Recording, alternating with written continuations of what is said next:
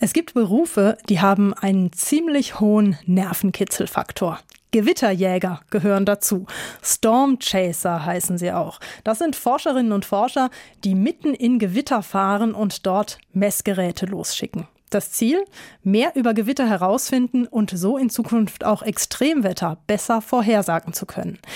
Denn Extremwetter werden durch den Klimawandel häufiger. Ob das auch auf Gewitter zutrifft, das ist bis jetzt noch unklar. Unsere Reporterin Lena Dillenburg war mit den Stormchasern vom Karlsruher Institut für Technologie unterwegs. Das ist ein Traum. Oh, guck dir das an. Und jetzt sieht sie, jetzt sieht sie wieder, wie sie an. Ein Geländewagen ist auf der Schwäbischen Alb unterwegs in Richtung Albstadt.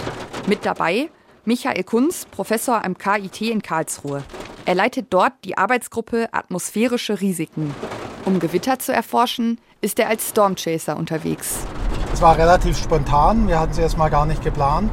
Aber heute sah es interessant aus von den Wetterbedingungen. Und da haben wir spontan heute Morgen uns entschieden, ins Feld zu ziehen. Mit dem Team sind auch Postdoc Yannick Fischer und Doktorand Elias Kühn. Für die Region um Albstadt zeigt der Wetterbericht eines der letzten großen Gewitter in diesem Sommer. Ungefähr sieben Stunden werden wir unterwegs sein. Wenn wir uns entscheiden, jetzt der Kofferraum ist voll mit Sonden. Das sind kleine Becher voll mit Kabeln und Technik. Also wir bereiten jetzt drei oder vier vor. Also wir bringen diese Sonden an Ballone an. Und wenn es losgeht, dann schalten wir sie noch an, binden sie an Ballon fest und müssen ungefähr abpassen, wann wir sie loslassen. Die Sonden sollen in ein paar Stunden in das Gewitter fliegen und dann mitten aus dem Gewitter GPS-Daten an einen Laptop senden. Auf einem Feld in der Nähe des Gewitters pumpen wir die Ballons auf. Also Dann müssen wir uns beeilen, damit die Sonden noch in das Gewitter hineinfliegen, denn es zieht schnell weiter.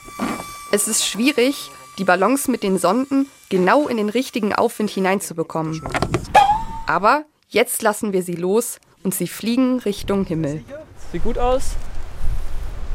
Und hoffentlich in den Aufwindbereich, der genau jetzt über uns ist, also diese schwarze Wolke, alles dunkel über uns, dass sie da reinkommt und dass wir dann das auf dem Computer sehen und dann die Ballone trennen können, um einfach auch Messungen zu kriegen.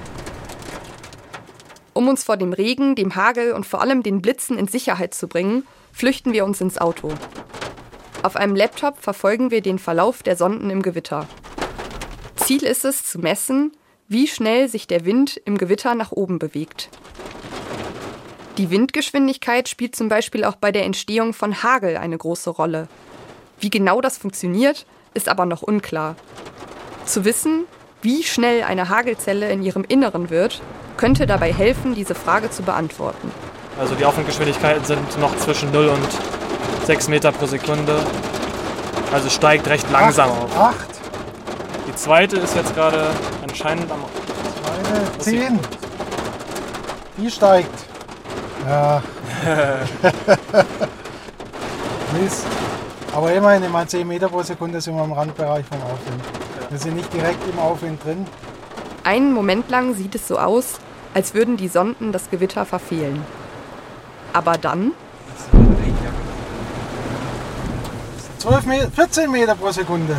Boah, das hat man noch nicht. Rekord. Rekord. Also das heißt, die ist jetzt in dem Zentrum des Gewitters in dem starken Aufwindbereich gelandet, hat Sehen wir auch hier. über 15 Meter pro Sekunde Aufwindgeschwindigkeit. Das heißt, da, wo sich auch die Hagelkörner bilden. Deswegen haben wir jetzt die Ballons abgesprengt, um zu gucken, wie das künstliche Hagelkorn quasi durch die, durchs Gewitter fällt. Und das bedeutet, es gibt jetzt neue gesicherte Daten über Windgeschwindigkeit in einem Gewitter. Damit kann zum Beispiel überprüft werden, ob mathematische Modelle über Gewitter wirklich stimmen. Denn die sind die Grundlage für Gewitterwarnung. Also ich würde vorschlagen, wir fahren hier nach Osten weiter und gucken. Die Sonden konnten eine vertikale Aufwindgeschwindigkeit von 25 Meter pro Sekunde messen. Weltweit ist das noch nicht vielen gelungen. Also Umgerechnet sind das 90 Kilometer pro Stunde, also schon Sturmwerte. Dass in mäßigen Superzellen bereits so hohe Windgeschwindigkeiten auftreten, ist für die Forscher schon die erste überraschende Erkenntnis. Fazit des heutigen Tages war, wir haben es zum allerersten Mal in Deutschland geschafft, eine Messsonde in den Aufwindbereich einer Gewitterzelle reinzubringen. Was jetzt nicht heißt, dass das so unendlich schwierig ist, aber es macht es uns also uns keiner. Aus Sicht von Michael Kunz ist es aber gerade jetzt wichtig, Gewitter weiter zu erforschen. Denn in Zukunft werden sie wegen des Klimawandels wahrscheinlich noch heftiger.